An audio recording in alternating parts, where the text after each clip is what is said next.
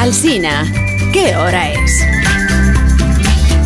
Son las 8 de la mañana, 7 en punto de la mañana en las Islas Canarias. Buenos días desde Onda Cero. Más de uno en Onda Cero.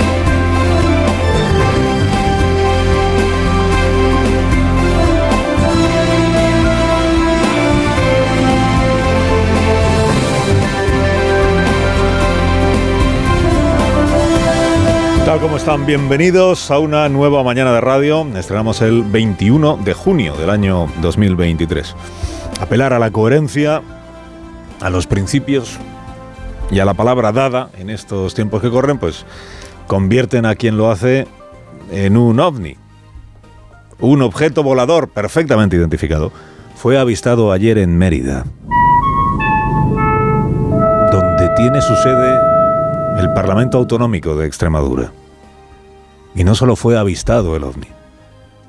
Emitió este unas señales sonoras que han sorprendido por lo inusual de sus notas principales y que han triturado los oídos bastante elásticos de quienes defienden que es natural prometer una cosa en campaña y luego hacer la contraria. Es decir, de quienes defienden que es natural abrirse a Vox para que entren los gobiernos autonómicos hasta la cocina, aunque uno haya prometido no hacerlo. Este que van a escuchar ahora es el momento en el que el objeto volador difunde su mensaje para que sea captado en el cuartel general de Vox y en las oficinas centrales del Partido Popular en el resto de España. Yo aprendí de mi madre a ser fiel y a ser valiente, muy fiel a mis principios y de verdad quiero darle las gracias porque hoy estoy tranquila. El camino más fácil hubiera sido ceder y ser presidenta a cualquier precio y traicionar lo que prometí en campaña. Pero no, esa no soy yo, esa no es mi forma de ser. Esa no soy yo.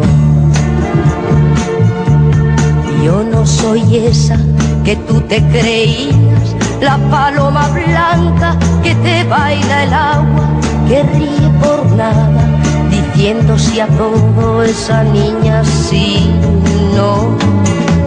Esa no soy yo. Yo no puedo dejar entrar en gobierno a aquellos que niegan la violencia machista, a quienes usan el trazo gordo, a quienes están deshumanizando a los inmigrantes y a quienes despliegan una lona y tiran a una papelera la bandera LGTBI. Esa no soy yo.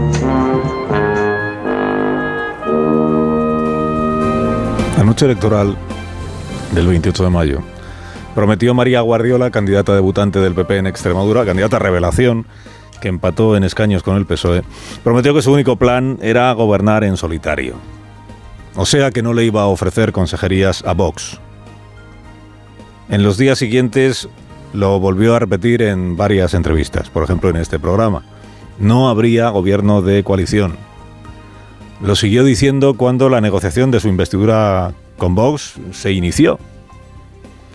Y para sorpresa de casi todo el mundo, lo siguió manteniendo ayer, cuando ya había que empezar a votar para elegir la mesa del nuevo Parlamento.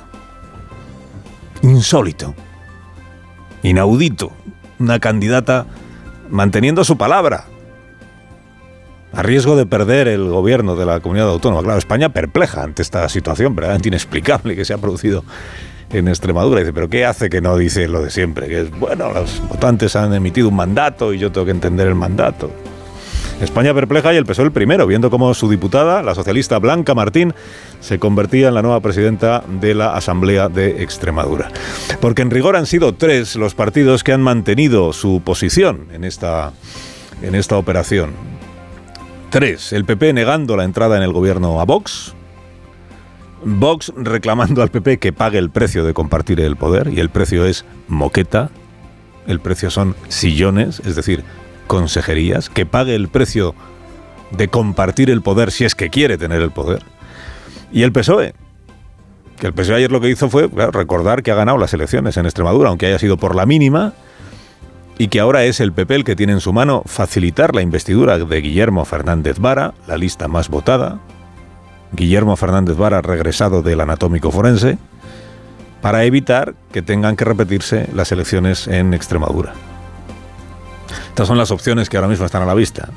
Que el PP deje gobernar a la lista más votada, como Feijó se ha comprometido a hacer en el Congreso de los Diputados si él no gana las próximas elecciones generales. Opción 2, eh, que Vox se la envaine y acepte investir a la señora Guardiola sin entrar en el gobierno. Y opción 3, que los extremeños tengan que votar otra vez. Hay una cuarta opción, que sería que Génova le aplicara el 155 a María Guardiola, pero a día de hoy no se contempla. De hecho, hoy algunas interpretaciones van en la línea de esto lo bendice el señor Feijó porque le viene bien ante la campaña electoral que tenemos por delante. Porque compensa o vuelve a centrar la imagen del señor Feijo después de lo que ha ocurrido en la comunidad valenciana. Y como además, ahora hay dos meses por delante, desde la primera sesión de investidura hasta que se convocan las nuevas elecciones en, una comunidad autónoma, pasan dos meses de poder intentarlo todas las veces que sean. Como hay dos meses por delante, o incluso más, porque todavía no se ha convocado la primera sesión de investidura, lo que va a ocurrir es que antes de que se sepa si hay o no hay nuevas elecciones en Extremadura, se habrán celebrado las elecciones generales.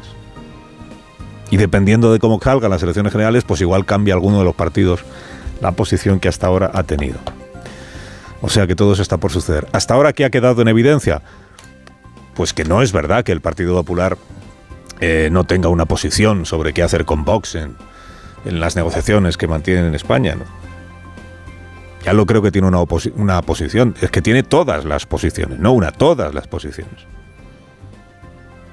Sobre lo que supone Vox y sobre hasta dónde puede llegarse en el encamamiento con Vox.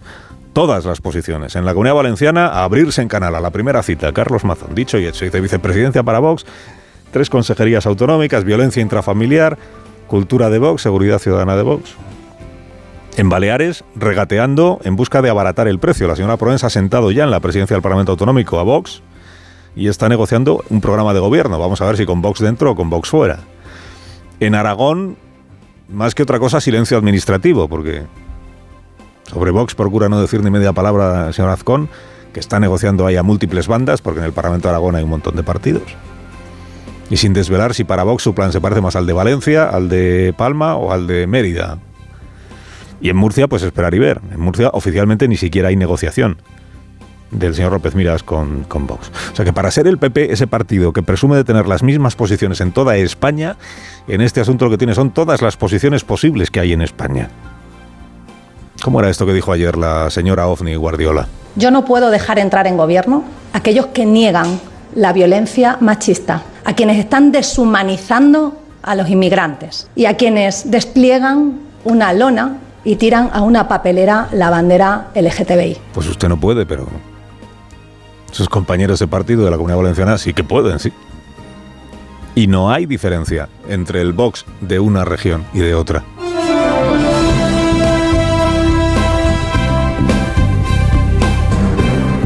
Hemos sabido estos días, a través de la autoridad competente, como debe ser, que los que salvaron miles de vidas durante la pandemia no fueron los sanitarios, sino los que poco antes habían despojado del pasamontaña.